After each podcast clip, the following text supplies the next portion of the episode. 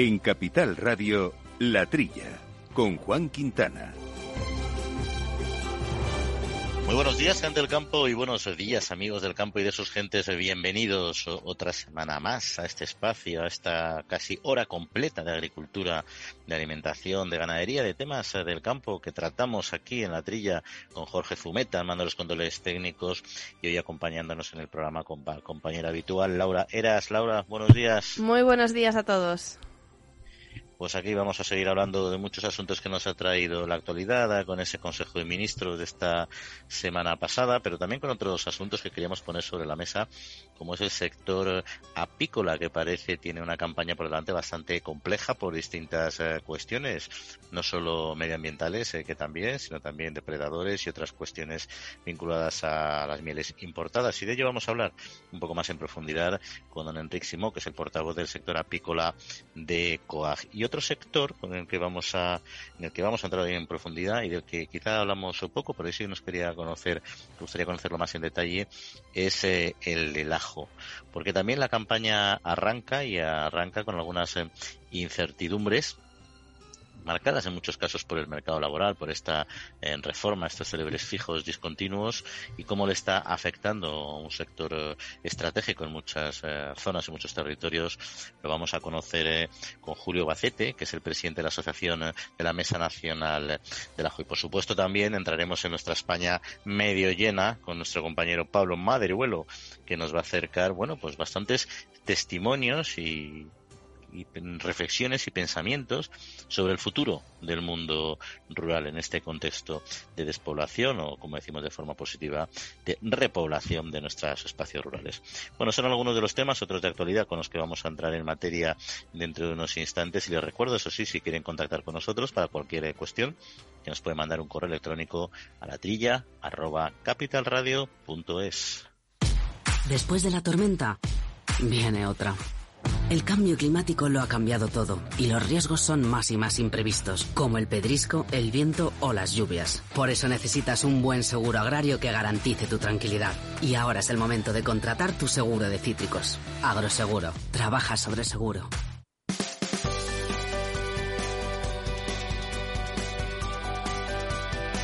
La Trilla, con Juan Quintana, Capital Radio.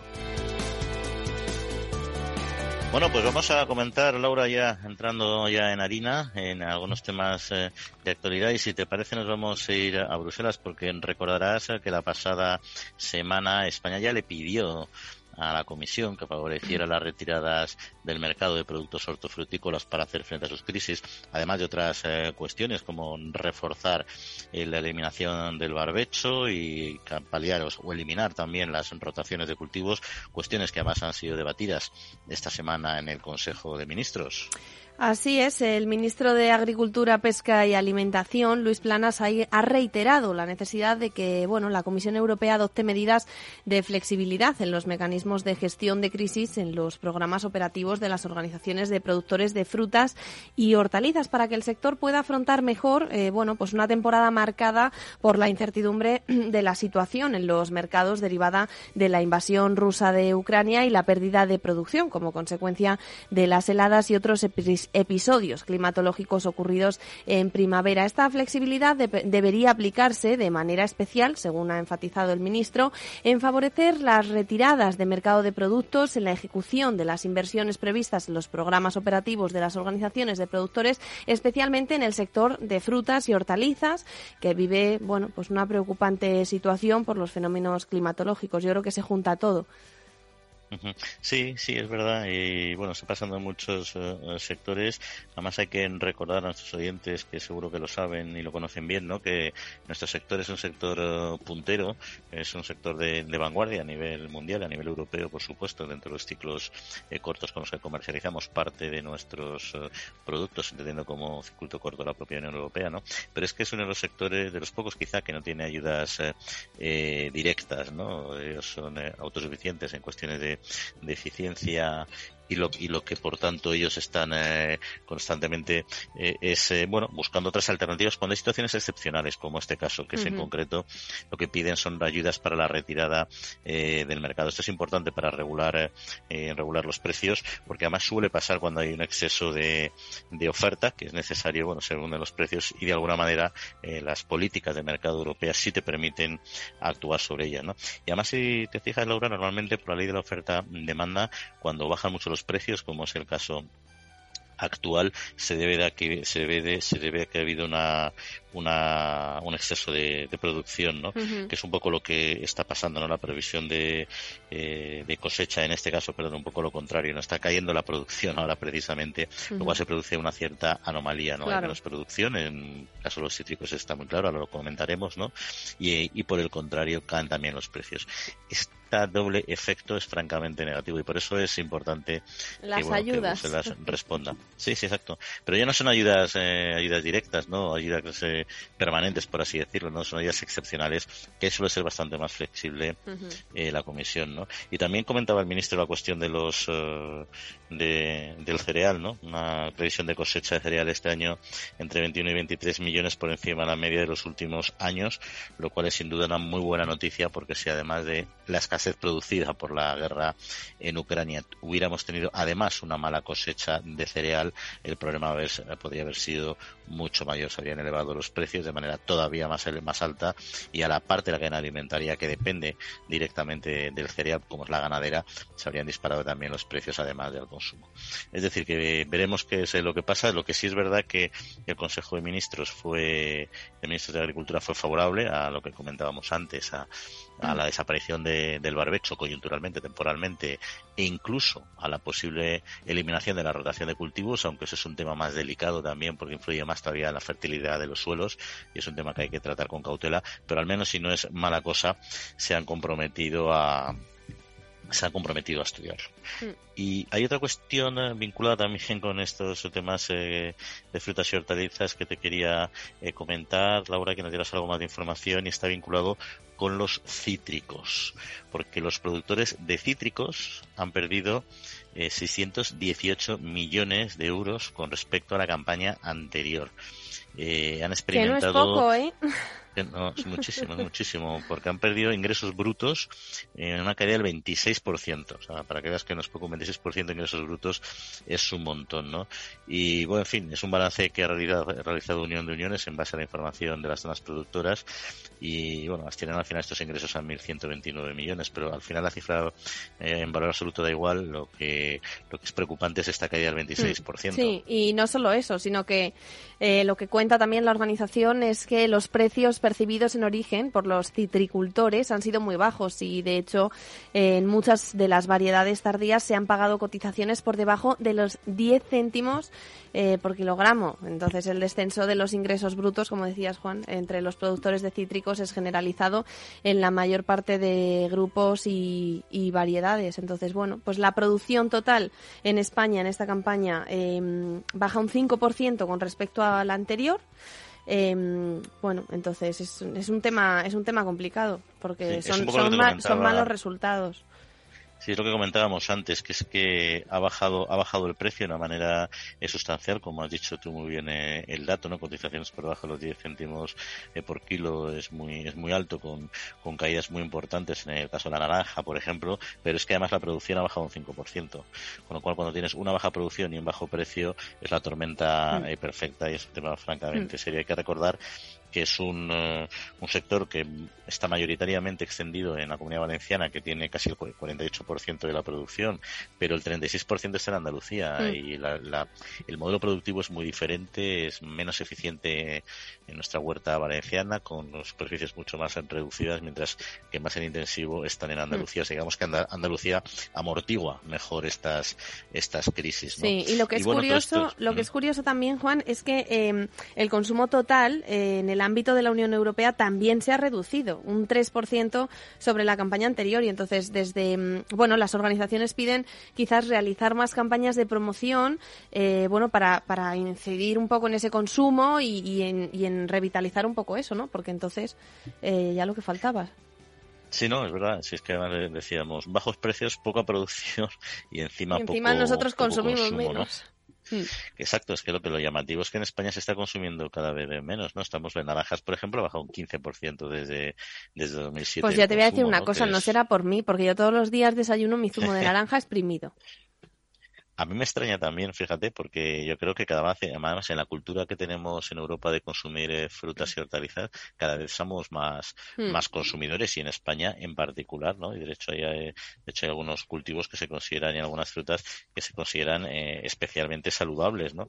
Entonces este, este dato la verdad es que me choca, pero vamos, es un dato irrefutable por así decirlo, ¿no? Pero, pero bueno, llama un poco la, la atención. Lo que sí que es cierto es que también el sector está, va a demandar eh, que se, un poco a la ICA, la Agencia de Información y Control, eh, que estudie la cuestión para ver si realmente se está incumpliendo la ley de cadena alimentaria y se está produciendo por debajo de costes, ¿no? Y, es que además este sector tiene otro problema y es que en este contexto están cayendo las exportaciones y están aumentando, sin embargo, las importaciones, lo cual también es otra otra paradoja. Estamos consumiendo menos aquí en España, pero lo que consumimos cada vez es más fruta importada frente a la fruta exportada. Total, que aquí hay un tema... Que está todo muy distorsionado. Sí, está todo muy al revés. Sí, sí, Sí, sí, pero vamos, ya te digo, el sector de los cítricos es, complicado. Y luego hay un, hay un, vamos, hay una circunstancia, esa ya es histórica, ¿no? Que quizá los oyentes no lo conozcan tanto, ¿no? Y es que el principal exportador de cítricos no es España, es, es Holanda, porque a través de su puerto entran muchísimas eh, frutas fuera de la temporalidad nuestra de producción y son grandes exportadores, aunque ellos, por supuesto, no tienen un naranjo en su, en su suelo, ¿no? Entonces, como dices tú, hay una distorsión ahí en ese sector compleja. Insisto, en la comunidad valenciana, que es clásica y que todos conocemos como nuestra gran zona de producción de cítricos, sobre todo de naranjas, porque luego limón hay mucho más en Murcia, pues ahí la verdad es que tiene unas explotaciones que son poco, poco eficientes en la actualidad, ¿no? Y, y, en este contexto, una de las cuestiones que pidió, y hablábamos antes de, la reunión de, de nuestro ministro, fue que se aprobara el tratamiento, el tratamiento en frío a los cítricos. Esto es una gran demanda del sector, es una demanda importante porque lo que estás intentando es frenar la entrada de plagas que se está produciendo a través de importaciones que vienen de Sudáfrica, por ejemplo, ¿no? Y es, es un tema clave, ¿no? Y la buena noticia es que esta semana la Comisión Europea lo ha aprobado. Ha aprobado el tratamiento en frío, al principio fue un poco reacio, pero luego lo han estudiado y al final han tirado para adelante, con lo cual a partir de ahora esa, ese conflicto con nuestros productos eh, cítricos importados se va a resolver, aunque se prevé no entre en vigor hasta el próximo hasta el próximo 20, 20 de junio. Así que buena noticia en ese sentido. Y otra cuestión, y ya vamos a cerrar este primer bloque de actualidad, si te parece, es el tema del gran consumo. Gran consumo que crece eh, a pesar de la crisis y a pesar de todas las circunstancias que vivimos, crece un 4,6% hasta el mes de abril y además se plantea un segundo semestre, semestre en fin, marcado por la incertidumbre, como no puede ser de otra manera en la situación actual, pero que parece que también puede ser eh, de tendencia alcista. Hmm. Sí, sí, es verdad que bueno nos sigue preocupando eh, la inflación y la subida de los precios, eh, nos preocupa es lo, que, es lo que más nos preocupa a los consumidores, pero aún así, eh, bueno, el 70% dice que ahora mismo se fija más en los precios, pero bueno, como decías, el, el, gran consumo sigue creciendo y de hecho se recupera a pesar del contexto de incertidumbre y de la caída del índice de confianza de los consumidores que se ha registrado en los últimos meses. Sí que hay signo de que bueno, pues se seguimos consumiendo, ¿no? Y seguimos, bueno, pues esa tendencia eh, un poco de, recuperación, aunque sea por, por la incertidumbre. Y hay una cuestión eh, curiosa, ¿no? Y es, eh, bueno, la inflación, la subida de precios, como decíamos, es lo que más preocupa a los consumidores, lo cual es totalmente normal. Esos son los datos que ha expuesto a ECOC. En este estudio que, que, ha realizado a través de Nielsen, ¿no? Eh, bueno, y que cambie la, su forma de comportamiento, que el 70% se fije más que antes en precios y promociones. Yo creo que eso es bastante, bastante natural, ¿no? Porque ahora mm. mismo, bueno, pues hay, unas, hay muchas dudas sobre lo que va a pasar. También están con los temas de los intereses, a ver si ya dejan de ser, mm. empiezan a crecer. Es decir, hay dudas importantes, ¿no? Sí. Y, en este contexto los, nos, nos, fijamos más eh, también en, en, productos básicos. Eh, lo que decía es que el 51% de los encuestados afirma que compra más productos básicos ¿no? del día a día y se fija menos quizás o, tiene menos tentación en coger más pues las novedades ¿no? que aparecen en el mercado que siempre son más caras. Y ahí están las marcas de distribución. no sé si tú eres más o menos consumidora de marcas de distribución o más de, marca de fabricante, ¿no? Pero, o sea, las llamadas marcas blancas, que mal llamadas, porque realmente son marcas de distribución, ¿no? Pero bueno, que haya habido una, unas circunstancias eh, curiosas, ¿no? Y la verdad es que al final eh, ha crecido un casi un 12% en lo que llevamos de año el, el consumo en las marcas de distribución, que es un montón, ¿no?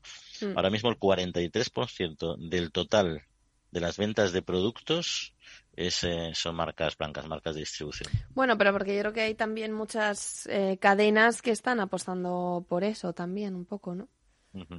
Bueno, llevan apostado llevan apostando mucho tiempo porque la verdad tiempo.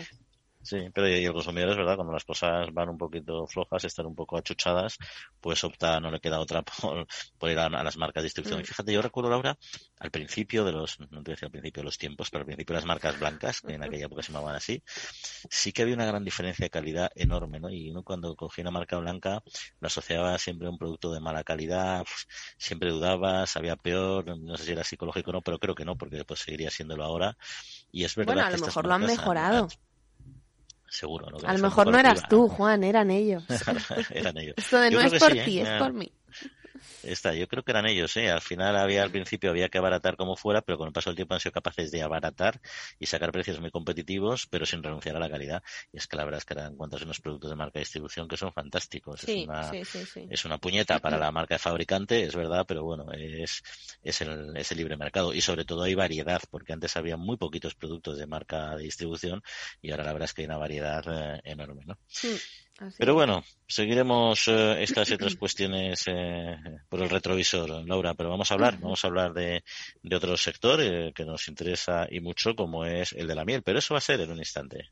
Agrobank les ofrece este espacio. La Trilla, con Juan Quintana, Capital Radio.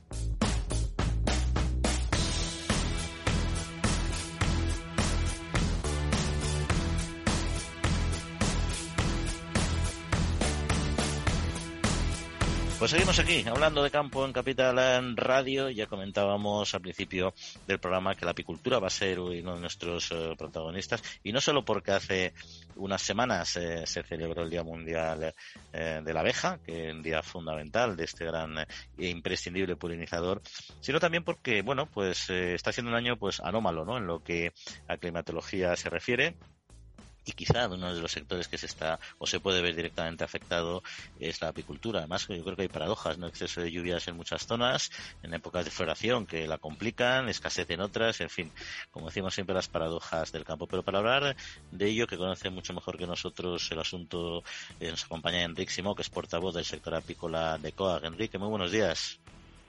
Muy buenos días, Juan. Bueno, ¿cómo, cómo se presenta el año en cuanto a la, a la producción de miel? Pues como comentáis, es un año malos y está superado. Marzo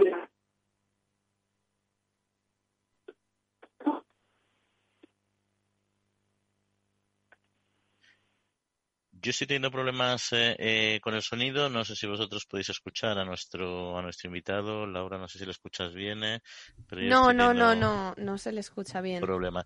Pues vamos a intentar, si no te importa, Jorge, recuperar la conexión. Pues hablar con él a ver si se puede colocar un poquito mejor y mientras tanto mejoramos, mientras mejoramos la conexión, pues seguimos hablando de nuestras cosas, ¿no, Laura? Hombre, con lo que nos gusta, con lo que nos gusta hablar a nosotros. Ahí está, ahí está, ahí está. Yo no sé si el tema de la, bueno, tú serás como fanática de todos los alimentos así nuestros. No sé si eres muy de miel o no de miel, ¿eh? Que hay gente que le cuesta no porque no esté buena, sino porque es un alimento pues tremendamente dulce a pesar de sus propiedades. Pues yo era mucho de miel, eh, de esto cuando te echaba tu madre en el colacao. a mí mi madre cuando era pequeña me la echaba en el colacao porque decía que era muy buena. Entonces me, la me echaba una, esto de una cucharadita de miel. Eh, pero luego ya cuando me he ido haciendo mayor y mi madre dejó de hacerme el colacao por las mañanas, eh, pues a mí ya me daba pereza. Pues la verdad es que el tema de la miel, que a mí se me han colocado pequeño, sobre todo, ¿sabes cuando lo usábamos mucho en mi época? Cuando tenías un trancazo, que te ponían ahí la claro, caliente, claro. te echaban el colacao. Te voy a decir que a nosotros nos echaban también un chorro de coñac, ahora no lo puedes decir eso, porque debe ser como una barbaridad echar un niño un chorrito de coñac, pero te metían un chorrito de coñac. Pero ¿y qué tal? ¿Eso hacía, efecto o no? Pues efecto, yo siendo pequeño sí me hacía efecto, pero sobre todo porque me, me, me, mareaba con el coñac. No sé si, no sé si me quitaba el catarro o no, porque ya no lo recuerdo muy bien. Pero sí, sí, lo miel sí. Pero no, desde luego la miel es un producto, es un producto básico. Y además ahora tenemos ese gran problema que es el, bueno, durante muchos años que ha sido el, el desalejamiento de las colmenas, esta pérdida de, esta pérdida de población. Eh, y bueno, y es verdad que mucha parte del sector, también el industrial, se han puesto las pilas para conseguir eh, recuperar, eh, recuperar el, las poblaciones, ¿no? Pero es que está cayendo la población de abejas, aún de polinizadores en general, ¿no? Está la abeja, también están las mariposas, que son los más invertebrados principales, pero hay incluso otros vertebrados que también son grandes polinizadores, ¿no? Y, esa caída de la polinización está siendo clave, ¿no? Pues yo creo que nos ahora tenemos muchas amenazas a nivel global, ¿no? Pues, eh, hmm. por supuesto, los, una amenaza mm, eh, militar en este caso, ¿no? También tenemos el efecto, el, el, cambio climático, tenemos muchas, ¿no? Pero si desaparecieran los polinizadores, o se redujera, al final nos, nos quedaríamos eh, sin producción alimentaria y eso sí que sería un gran problema, ¿no? Claro. Y ahí todavía quedan muchas dudas por, bueno, a ver, si es que yo creo que aquí todos los sectores o casi todos eh, son importantes y juegan un papel. Eh, unos consuman más, otros consuman menos, pero pero yo creo que al final eh, todos los sectores, o como digo, casi todos, em, mm. son importantes. Entonces, bueno, pues oye, yo, yo si mi madre me volviese a hacer el colacao, yo le seguiría echando miel, ¿eh? Yo voto por la miel. Oye, te voy a cambiar de, de, de tercio mientras esperamos a ver si conseguimos recuperar a Enrique. Ojalá, ojalá podamos. Ah, ya está con nosotros, ¿no? Enrique. Juan. ¿Qué tal? ¿Qué tal? Perdona que no te escuchábamos muy bien, pero te hemos, te hemos recuperado. sí. Sí, no, genial. Te preguntábamos eh, si, pues, eh, cómo, va la producción de miel o cómo se la producción de miel este año con todas las variables eh, meteorológicas que, ha habido. Pues como comentabais al principio, es un año catastrófico. Llevamos tres años malos y este 2022 ha superado los años malos con creces. Han sido el mes de marzo y abril más frío y lluvioso de los últimos 50 años y luego de postre para arreglarlo ha venido esta ola de calor en toda España que ha acabado por, cargarse todas las floraciones que teníamos previsión, es decir, no una cosecha mínima de romero, en zonas de azar también prácticamente casi nula y ahora el tomillo, cantuesos y otras floraciones de, de más tardía la primavera, pues veremos están en el aire. Porque se ha, salvado alguna zona de España o están todas más o menos en una situación similar? Pues prácticamente todas, salvo alguna pequeña comarca que, el frío ha apretado tanto o que, o que le ha pillado una ventana de, de un tiempo mejor para que puedan volar las abejas, pero prácticamente ha sido anecdótico, o sea, ha sido generalizado. ¿Y, y cuántos eh, y, está cuantificado? ¿Sabéis más o menos en cuánto puede caer eh, la producción? ¿O eso todavía es pronto para saberlo? Pues eh, nosotros calculamos que pues puede haber caído en un 80%, o sea, en mieles como el romero, pues prácticamente dará un 10% y, y veremos si esto sigue así, pues mm. los años anteriores había un 50% de reducción de cosecha pues este año, pues a lo mejor si sigue esta tónica, vamos a, más. O sea, a lo mejor hay un, un, un 80% de reducción de cosecha en total. Y, y, eso entiendo yo que en buena parte debido a estas condiciones climatológicas, eh, pero en cuanto a la cabaña, la cabaña está disminuyendo porque otros años ha habido problemas también eh, veterinarios y sanitarios con, con la barroa y con otras ah, cuestiones, ¿no? ¿Cómo está evolucionando? Sí, ese es el, el, el otro pilar que hace prácticamente cada vez más inviable este oficio de, milenario de la apicultura. Hay un porcentaje de bajas que, prácticamente ronda el 50%, es decir, no solo no están productivas, sino que, que mantener vivas las colmenas cada vez es más difícil y luego los precios que ofrecen a los productores pues muchas veces son insultantes. Hay una entrada de mieles de importación que que el decirle mieles ya es un piropo y que producir un kilo de miel aquí en España, en el último estudio que tiene el Ministerio, decía que costaba dos euros sesenta con la situación actual de los precios del gasoil y, y la mortalidad, pues probablemente nos estemos acercando a 4 euros. Si luego vas a venderla y te dicen que como mucho 3 y algo y eso, pues pues hacemos el ridículo. Esto es inviable, estamos en números rojos. Ya, porque esas miles de, importación eh, se peleó mucho por parte del sector el tema de que hubiera un etiquetado adecuado, que el consumidor al menos supiera perfectamente cuando compraba una miel china o no china, o cuando, la, o cuando era una mezcla en la que la proporción de miel importada era muy elevada, ¿no? Yo no sé esa batalla eh, en que quedó, o sea, si se consiguió solucionar el problema y sobre todo si eso os puede ayudar de alguna manera a mejorar la situación en el medio plazo. Pues el, etiquetado transparente, que era lo que reclamamos de COA desde hace 15 años, este último año se consiguió, que parecía que iba a ser algo que iba a mejorar, pero la realidad es que hemos pasado del etiquetado que ponía miel de países diversos, que era realmente un cachondeo, ¿no? Para decir, pero países diversos sin poner, ahora coloca un eh, una serie un listado de países y no pone el porcentaje. Es decir, pues si tiene eh, coloca España, probablemente el porcentaje de miel de España que tenga ese tarro sea anecdótico.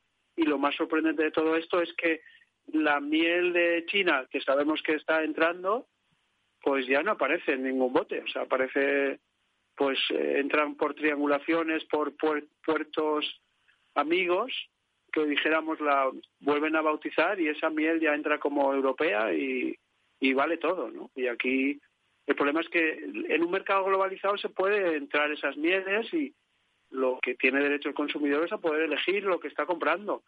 Y claro, al comprar esa miel de fuera hunden los precios y el, y el productor local pues se va a pique. Ya, porque el, el, consumidor, a pesar de todo, sigue, sigue aumentando el consumo de miel en, en España, por ejemplo. No, no, está decreciendo. Cada vez es, es menor y, claro, si, si el consumidor no tiene la posibilidad de, de, de comprar a un productor local de kilómetro cero, tal, que con esa compra de esa producción local no solo ayuda al, al apicultor, sino que está ayudando a, la, eh, a los ecosistemas, está ayudando a la biodiversidad, está ayudando a la polinización y al cuidado de, nuestro medio ambiente. O sea, esa compra de a un productor local tiene esa doble función del ecosistema que, que es insustituible y por eso hace de este oficio milenario pues que sea imprescindible para, para los ecosistemas. Los chinos no van a venir aquí a polinizar nuestros campos. Eso nos pueden traer las mieles, pero pero la polinización depende de las abejas. Sí, sí, eso está, eso está claro. Y también la población eh, de abejas eh, disminuye porque ha habido tradicionalmente, bueno, unos, unos asuntos, unos problemas, como decíamos, ¿no? Pero ha habido, también se han incorporado últimamente, estos últimos años, determinados depredadores que eran menos habituales, ¿no? Como la llamada avispa africana. Y no sé si la abejaruco está cogiendo ahora más, más relevancia también en la, en la disminución de las cabañas o este día era un, un depredador habitual.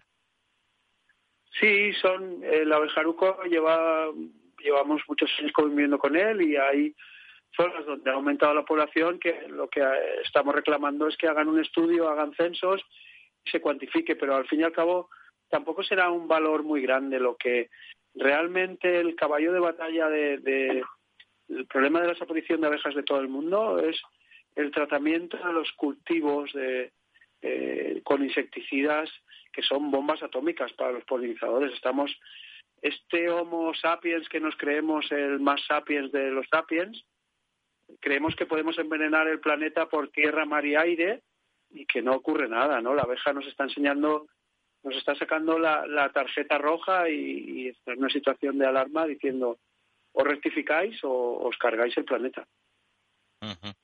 En fin, pues la situación está un poco complicada por lo que vemos, Enrique. Esperamos que se, que se mejore. En todo caso, gracias por explicárnoslo aquí en los micrófonos. Y nada, y a ver si la campaña eh, experimenta algún giro positivo. Un saludo.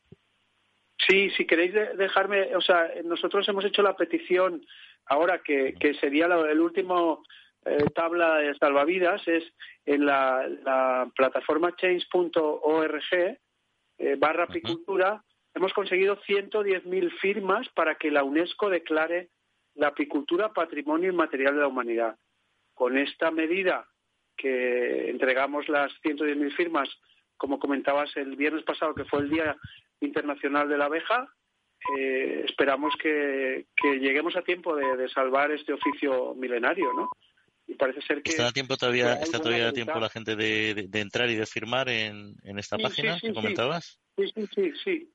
Sí, además quiero agradecer a, toda esa gente que ha firmado y a todos los que están apoyando y a todos los que van a apoyar a partir de ahora porque necesitamos que, por el bien de todo el ecosistema, por el bien de toda la sociedad, que la apicultura se mantenga y en estos momentos sin esa tabla de salvavidas, sin esas medidas de, salvaguarda, no. Dentro de 10 años queda la mitad de apicultores que en estos momentos. Pues entonces vamos a recordarlo a nuestros oyentes para que se unan y, den un empujón a este imprescindible sector que es change.org barra apicultura. Enrique, pues muchísimas gracias, como decíamos, y, que vaya bien también la campaña. Un saludo. Muchas gracias, Juan, a vosotros. Agrobank les ha ofrecido este espacio. La Trilla, con Juan Quintana, Capital Radio.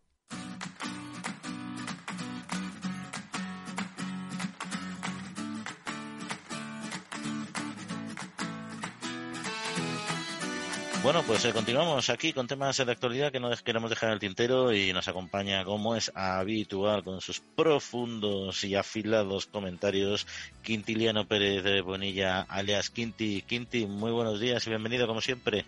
Muy buenos días, señor director, y muy buenos días, queridos oyentes. Buenos días a todos. Bueno, pues vamos a empezar a hablar de, cifras, eh, si te parece, ¿no? De en concreto de los eh, más de 400 millones en fondos eh, agrarios que van a recibir las comunidades autónomas, ¿no? Porque así el ministro de Agricultura, Luis Planas, lo dijo en un momento dado, ¿no? Y el objetivo es para paliar, paliar la guerra y el impacto de Ucrania, que es una de las demandas que tenía el ministerio hace, hace tiempo, poder derivar estos fondos directamente a las comunidades autónomas, ¿no? Eh, entiendo que no es una cantidad tampoco para tirar cohetes, pero, pero es una cantidad, eso es indiscutible. Eso está claro y la medida es bienvenida, yo la aplaudo, lógicamente. Lo que pasa que eh, ahora, en estos momentos y con mi, digamos, experiencia vital de, de años de servicio a la administración y como profesional de la ganadería y simplemente como persona, que ha vivido bastante tiempo pues yo, director, estaba haciendo, quería hacer una pequeña, una pequeña reflexión, ¿no? ¿Qué está ocurriendo en el mundo en estos últimos tiempos con la aparición de pandemias que no han sido capaces de preverse? Coronavirus, la actual situación de la viruela del mono, el avance imparable de la peste porcina africana, la inseguridad alimentaria de la población por el incremento de los cereales, de los trigos y los maíces. ¿Qué está pasando, director? Mi, opinión es, y no es que sea filosófico, pero hay que pensar, es importante la cifra, ¿no? Que se den 400 millones de euros es una, una ayuda importante, pero es un parche. Yo lo que pienso es que las políticas mundiales están fallando estrepitosamente. Y los políticos actuales a nivel mundial no están, en mi opinión, a la altura porque no son capaces de prever situaciones que se pueden volver a, producir. La sociedad se encuentra indefensa, yo lo entiendo así, lo veo así, y no sabemos cuándo se va a producir la próxima plaga de Egipto. ¿no? La sociedad está insegura. Y si está insegura es porque alguien que lo tendría que intentar resolver o al menos paliar, director, pues no está a la altura. Eh, yo he estado viendo los currículum de los líderes políticos más importantes de Estados Unidos, Reino Unido, Francia, Rusia, por supuesto, y Alemania, ¿no? entre otros, a Italia. Y no hay ni uno empresario, ni un empresario. Todos son políticos profesionales, director. Bueno, Trump era empresario y no sé si era lo que queríamos, ¿eh? Actuales, perfectamente dicho. bien, bien, buena aclaración. No puedo resistirme. Que sabía que me ibas a responder adecuadamente. Pero Joe Biden, que tiene 80 años, ¿eh? es abogado, ¿eh? y toda su vida, desde que tenía 30 y pocos años, se metió en política, ha sido senador siempre, ¿no? Entonces, claro, mi análisis como, como ganadero, como empresario, como profesional, ¿qué ocurre? Que hay un divorcio, el tema es importante, ¿eh? El tema es importante, Juan. Hay un divorcio entre el profesional de la política y el empresario que es el que de alguna forma crea riqueza.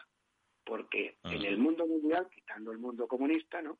Es la empresa la que crea la riqueza, la que crea la capacidad de que la población tenga un sueldo a fin de mes con el que pueda pagar sus propios impuestos. Pero si ese empresario no paga a, sus empleados para que puedan pagar impuestos, difícilmente se podrá pagar. ¿no? Entonces, la reflexión que yo voy es, ahora aparece el tema de la viruela del mono. Y no se cuenta con profesionales, y no es porque quiera yo arrimar el asco a mi sardina, que son expertos en las zoonosis transmisibles, zoonosis, enfermedades de origen animal que se transmiten en la especie humana. Pero eso, aparte de que también es importante, a mí lo que es importante es las pandemias, la guerra. No se ha podido evitar, Juan, que es muy serio el asunto, de verdad. ¿eh? No me vale decir, no es que no, Putin es el Putin, pero los demás libres, No, que digo que tienes razón, pero pero bueno, gracias de todo lo que dices, ¿no? Por no decir todo, porque no te queda la razón del todo, ¿no? Que luego te me creces mucho, pero lo que sí te iba a decir es casi, te, voy, te, te, voy a hacer un giro, porque sí me gustaría volver un poco a la parte, a la parte más, agraria en este caso, ¿no?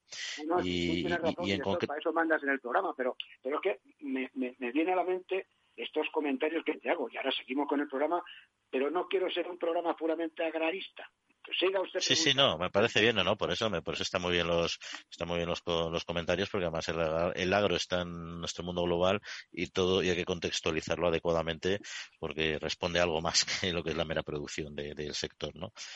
Eso 100% de acuerdo. No, pero hablando de, sí que es verdad que además en este último, en este último siglo, en el, comienzo, en estos años que vamos en el siglo XXI, además nuestro sector ha perdido, ha perdido al menos en España eh, superficie agraria útil, ¿no? Más del 8% de superficie agraria útil según los datos del censo agrario, ¿no? También han caído bastante las, las explotaciones. Hay 375.000 explotaciones menos, dos, dos, más de dos millones de hectáreas menos, ¿no? A, cambio ha aumentado la, la concentración la extensión media, ¿no? No sé estos datos a ti qué te, qué te dicen o si son sintomáticos de, algo. Sí, son sintomáticos de un cambio que se tiene que producir y que indudablemente ya, ya se está produciendo, ¿no? Porque efectivamente la, la mala noticia es que se pierde el número de explotaciones, un 29%. Y la buena noticia, indudablemente, es que aumenta el tamaño, el tamaño de las explotaciones. Porque claro, si tú te vas a los datos de la, de la información que hemos recibido, donde la superficie media por explotación en Castilla y León es 60 hectáreas, 63 hectáreas, en Aragón 53 hectáreas, la media por explotación. ¿eh? Navarra 40 hectáreas. Eh, ¿Qué es explotación? ¿Qué se entiende por explotación? Una, una familia puede tener varias explotaciones o solamente tiene una porque la noticia no está muy clara, ¿no? A mí lo que me interesa saber es cuál es la superficie media por familia para poder sobrevivir y ser capaz de llevar adelante a una familia de un par de hijos, ¿no? Porque si la explotación familiar son 60 hectáreas y la explotación en otro, por ejemplo, en el País Vasco son 16 hectáreas, pues difícilmente puede vivir una familia con esa superficie, ¿no? Y, depende también, Quinti, de, de, lo que cultives, porque, por ejemplo, Canarias, que es la que más baja esta, esta ratio, que es de 4,8 hectáreas, ahí tienen, por ejemplo, una superficie de, plataneras que son de altísimo valor, tanto y, y, de hecho el propio valor del suelo agrícola en esas zonas es el más alto de toda España, porque es el de alto rendimiento, ¿no? O sea que también la comunidad valenciana, por ejemplo, también tiene muy poquito, ¿no? Y comentábamos antes precisamente con Laura el tema de los cítricos valencianos, ¿no? Que está muy, es, eh, muy minifundista y eso genera una falta de eficiencia, ¿no? Pero en cambio, si estás hablando de zonas hortícolas puras y duras, pues puede ser una superficie adecuada, ¿no? O sea, yo estoy contigo, que es, eh, hay que buscar un mínimo de, viabilidad, ¿no? En, cada explotación en función de, del cultivo y de... el, campo, el, campo se despuebla. ¿eh? Si una familia no es capaz de vivir en el campo, se tiene que ir a la ciudad. Y luego viene la brecha entre la diferencia que existe, el urbanita y, y, y, la, zona rural.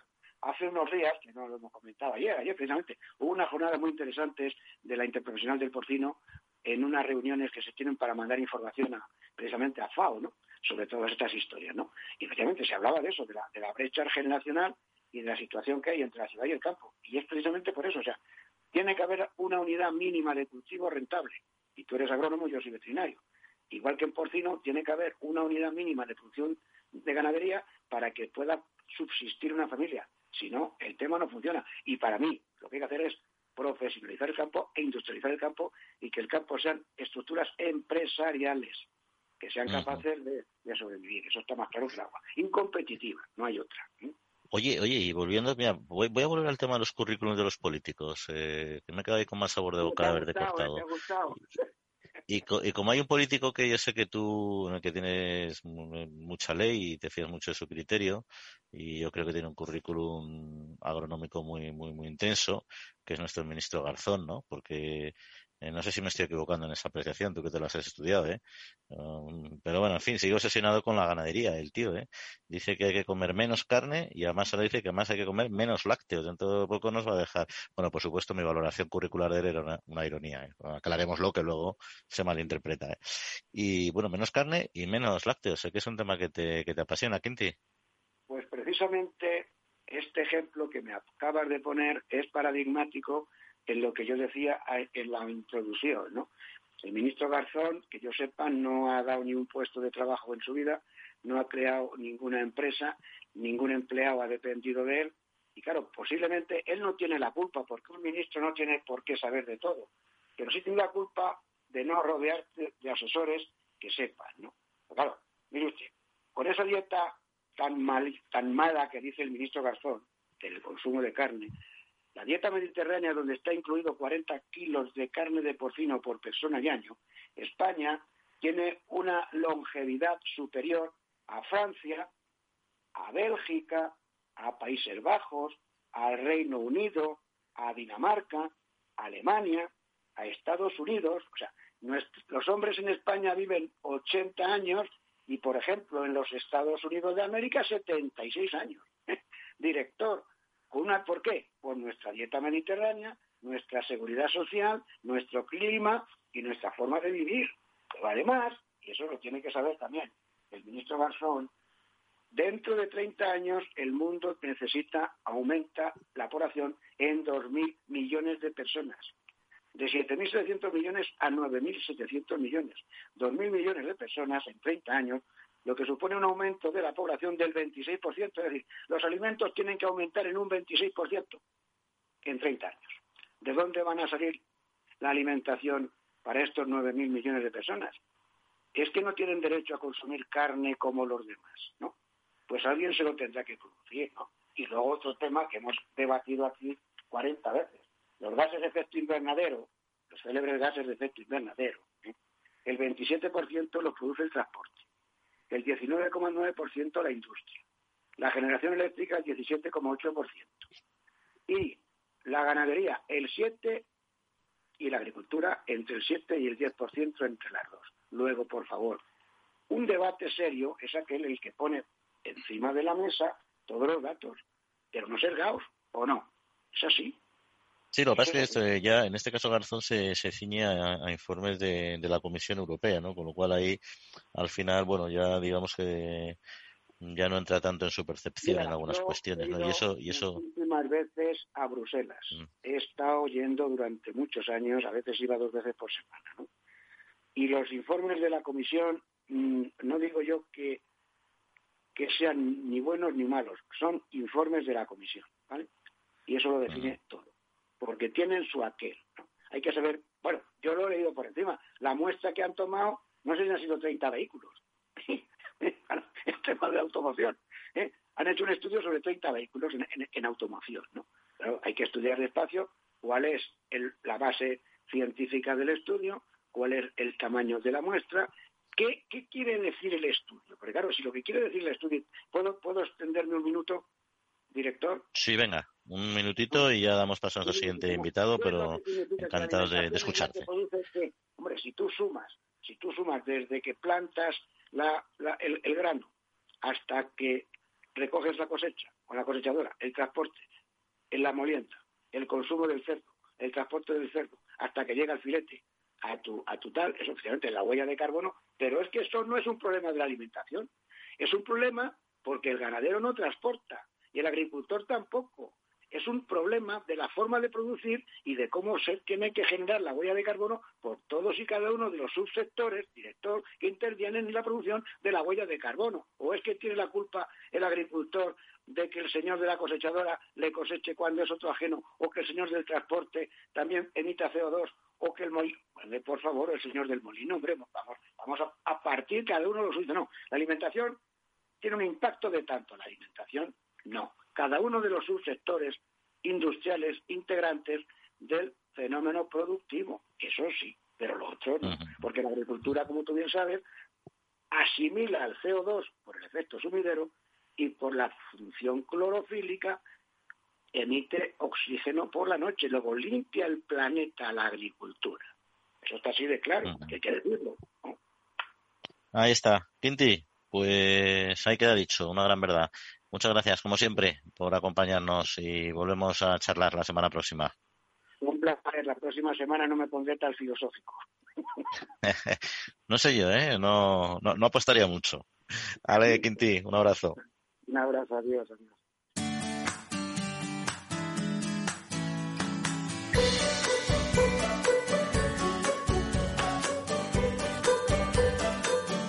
La Trilla, con Juan Quintana, Capital Radio. Bueno, pues entramos, entramos en un sector que ya hemos anticipado al principio del programa, que nos interesaba conocer un poquito cómo está este año en plena campaña, que es eh, el, el, del ajo. Y para hablar de nos acompaña el presidente de la Asociación de la Mesa Nacional de Ajo, Julio Bacete. Julio, muy buenos días. Buenos días. Bueno, nos encontramos ahora en qué fase está arrancando la campaña eh, en toda España o estamos todavía eh, en determinadas regiones nada más. Bueno, sí, estamos en plena campaña de ajo temprano. Estamos ahora mismo recolectando en todos los sitios, porque en Castilla León ya me avisan de que también se empezaba mañana o, habían empezado hoy, con lo cual estamos en todas las regiones y no estamos recolectando, cortando en las regiones que más adelantan. Aquí estamos recogiendo en pleno, en plena recogida y a punto de empezar en otras regiones que, que se atrasan más. O sea que la verdad es que el calor que hizo este tiempo de atrás pues nos ha hecho adelantar un poquito la, campaña y quizás a lo mejor pues eso haya influido también en, un, en un menor calibre no es, es lo que es lo que tenemos ahora mismo. O sea que se espera menos eh, producción en, en volumen eh, en principio en todas las zonas más o menos no o sea eh, variables climatológicas no han hecho demasiado impacto en cuanto a pérdidas no, en cuanto a pérdidas, no. Ha habido años que a lo mejor había buen calibre, pero luego por la calidad pues no ha sido la que tenía que ser, eh, porque por las lluvias, ¿no? Nos ha pasado otros años. La verdad es que en el ajo temprano eh, muchos años había, había pasado esto ya. Eh, ah. pero bueno, el que tenga un poco menor calibre no tiene que no tiene nada que ver con que tenga mala calidad de ninguna manera. Es una la calidad es extraordinaria porque se está cogiendo bien, no hay lluvias y todo y todo se hace pues como se tiene que hacer. Ahora mismo tenemos un tiempo fresco, ahora vendrá un poco más de calor, pero bueno, es lo normal, lo normal en las lo, que no sé si es normal es la cuestión, las cuestiones eh, laborales, sobre todo la nueva legislación y de qué manera está impactando a un sector como el del ajo, donde la temporalidad de los contratos es, es necesaria por la temporalidad de la producción, lógicamente. Bueno, yo es que el que queramos hacer fijos o fijos discontinuos a los trabajadores agrícolas, pues sinceramente a mí me parece eh, algunas veces surrealista, ¿no? La verdad es que es, eh, vamos a ver, un temporero si le interesa viene y si no le interesa no viene. O sea, no está pidiéndote eh, que lo hagas fijo, como parece que, vamos a ver, de fijo nada. La gente tiene que ir de un sitio al otro y la verdad es que lo pasan mal a lo mejor en otras cosas, pero desde luego en eso, pues la verdad es que son gente que se va, que cuando, que muchos de ellos cuando llevan tres, cuatro años o cinco años, pues se van cambiando a, a cosas más estables, ¿no? A cosas más eh, que le, que le proporcionen una estabilidad mayor en el trabajo, perdona. Entonces, pues eso, eh, eh, esa es la, la forma en, la que se trabaja, ¿no? Eh, un temporero, un temporero viene por temporadas y ¿qué, hacemos ahora?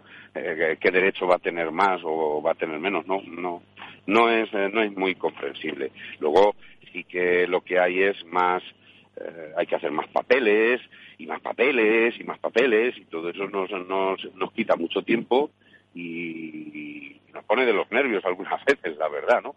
Porque yo creo que aquí no va a ganar nadie, aquí está haciendo todo el mundo las cosas como las tiene que hacer, ¿no? Y, otra otra cuestión, eh, eh, Julio, con respecto a otros eh, países, el tema de, los tratamientos fitosanitarios, ¿hay algún tipo de agravio respecto a las autorizaciones o no autorizaciones que se que se tienen en este en nuestro caso concreto? Claro, Europa se está convirtiendo en el país más eh, exquisito del mundo, ¿no? Estamos prohibiendo a nuestros propios agricultores que utilicen productos que luego lo que hacemos es importarlos de otros sitios sin mirar si se ha tratado con esos productos o no, ¿no? La verdad es que eso eh, ya llevamos asistiéndolo mucho tiempo, ya llevamos diciéndolo mucho tiempo, ¿no? Y claro, eh, ahora se tienen que eliminar el 50% de los de los de los eh, de los pesticidas que hay en el, en el, en el mercado. Vamos a ver cómo se va a eliminar el 50%. Claro, en algunos casos como el ajo, que es un cultivo minoritario, ese 50% puede arrastrar a que ahora mismo, por ejemplo, pues estemos sin herbicidas de hoja ancha prácticamente, ¿no? Probando cosas, probando cosas de cereal a ver si eso funciona para poder darlos de alta eh, en el ajo, y haciendo cosas que, mm, eh, que, a ver, que nos hemos quedado sin herbicidas de hoja ancha porque uno de los herbicidas que teníamos, pues lo han prohibido. Eh, lo han prohibido, ya no, ya no se puede comprar ni utilizar y lo que nos han dejado pues es con, con eh, o sea, con sin herbicidas de hoja ancha, ¿no?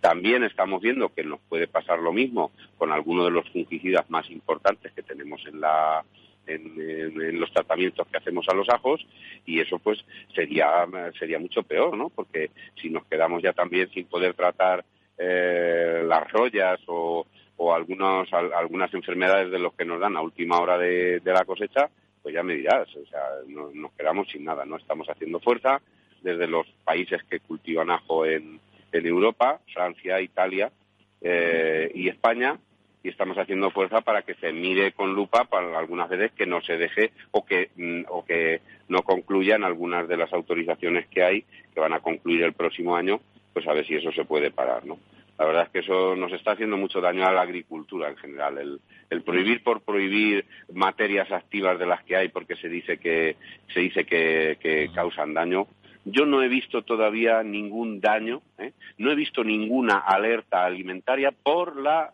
por por que un producto fitosanitario echado a, cualquier hortaliza haya creado una alerta eh, alimentaria. Yo no conozco ninguno. No conozco ninguno. Entonces, ¿qué estamos haciendo? Yo qué sé. O sea, vamos por delante. Vamos muy por delante. Y por delante de todos los países y haciéndonos menos competitivos eh, que nadie en, la, en la agricultura que estamos haciendo, claro. Y, luego este es un sector que tiene un nivel de exportación muy muy alto, si comparamos con otro, desde luego. No sé en qué ratio estaréis, pero eh, por encima del 50 creo creo que sí, ¿no? Eh, y, ahí hay una ley de la cadena que es controvertida. La ley de la cadena suele ser controvertida cuando los sectores son muy exportadores, ¿no? Porque claro, al final la relación comercial no la mantienes con, internamente, sino con compradores de otros países, ¿no? ¿Cómo encaja esta ley en, un sector eh, netamente exportador como el del ajo? Bueno, yo qué sé, la ley de la cadena también tiene sus, tiene sus historias, ¿no? La ley de la cadena es, un brindis al sol en algunos momentos, esto de que de que tener, no se puede vender por debajo del precio de producción, eh, claro, eso es como todo el mundo tiene derecho a una casa y todo el mundo tiene derecho a un trabajo, ¿no? ¿quién, ¿quién, va a decir que no a eso, no? No se puede hacer, ¿no? Ahora, organizarlo, eso ya es otra historia. Nosotros, eh, en el sector de los ajos eh, se exporta bastante más. Eh, se, exporta dos terceras partes de los 300 millones de kilos que tenemos en, España. Que España es el primer productor de ajos a nivel europeo y uno de los más grandes del mundo. Claro, uno de los más grandes del mundo, el 80% de la exportación, de la producción de ajos la tiene China, al 80 al 85, ¿no? Entonces, en España estamos alrededor del 5, del 7, una cosa así por el estilo, ¿no? No somos eh, nada, pero sí somos muy exportadores, ¿no? Dos terceras partes, es decir, un 66% de la producción que tenemos, alrededor de los... Eh, de los 200 eh, millones de kilos más o menos se exportan a diversos países, principalmente a Europa, ¿no? Somos el, vamos, somos los ajos de Europa pero exportamos a otros sitios, ¿no? Exportamos a Estados Unidos, a Canadá, a Brasil, a, otras partes de, Sudamérica, exportamos también a, Australia, a, Japón, eh, exportamos ajos a, todo el mundo. La influencia en la ley de la cadena en, esto, hombre, cuando exportas el, el precio de exportación normalmente normalmente está por encima de los precios de producción. Hay veces que no, pero a ver, eh, ahí eh, ahí eh, eso cómo cómo se cómo se cuece eso cómo cómo dejas tú que eh, o sea tiras la producción o no puedes exportar porque está por debajo de los precios de producción tú lo que no vas a hacer es tirar el producto aunque esté un poco por debajo de los precios de producción eso lo tengo claro. Y, y ahí cómo se denuncia desde la desde la ley de la cadena cómo se le aplica a un brasileño a un estadounidense. Yo creo que eso es complicado no muy bien, pues eh, nada, un poquito más de información que tenemos sobre este sobre este sector y sobre estos aspectos concretos que le que le afectan. Don Julio Bacete, presidente de la Asociación de la Mesa Nacional de Ajo. Pues muchas gracias por acercarnos aquí a las a las ondas de, de Capital Radio y un saludo. Gracias a vosotros, a vuestra disposición cuando queráis. Muchas gracias por acordaros de, de este sector.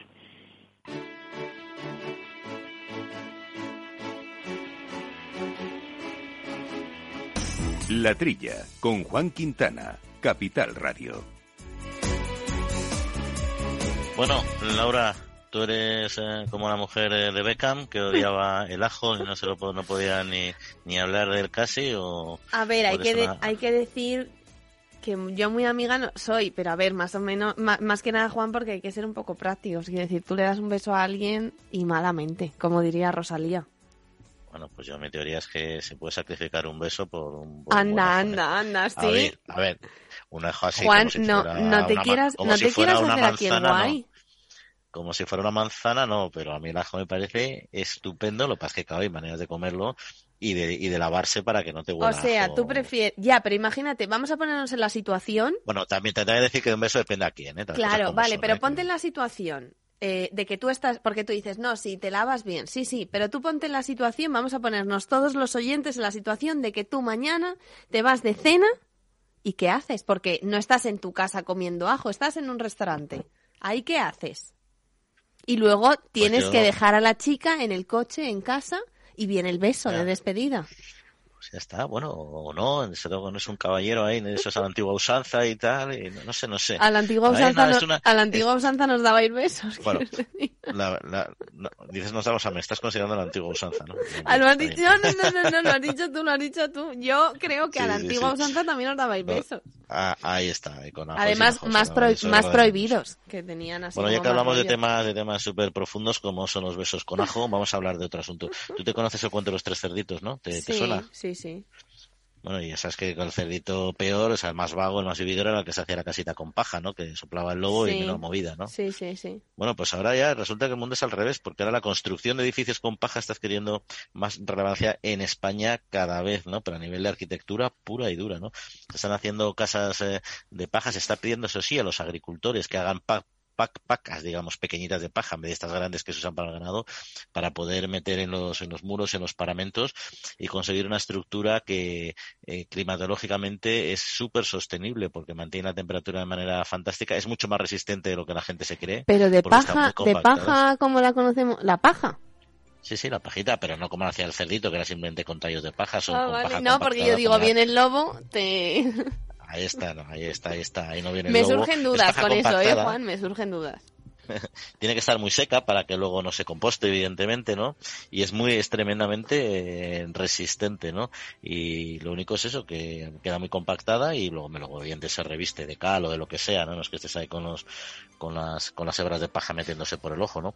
No, no, pero está teniendo bastante éxito, es económica eh, y sobre todo con, eh, energéticamente es tremendamente, tremendamente viable y más sencilla de, de construir, ¿no? Y hay muchos pueblos donde ya están empezando a utilizar este material. Oye, para los agricultores es una buena opción, sin duda, ¿no? Pero, pero bueno, o sea que esta, esta casa no la va a tirar luego de un soplido, también lo decimos, pero hablaremos otro día más tranquilo, Laurita, porque se nos acaba el tiempo. Así que no me queda más que como siempre. Darle una vuelta a este tema de las casas de paja y el próximo día profundizamos un poco, ¿vale? Claro que sí. Vale, porque pases buena semana, Laura. Chao a todos. Le agradecemos a Jorge Zumeta mando los controles técnicos y a todos ustedes. En siete días volvemos a acompañarles. Que disfruten, que descansen.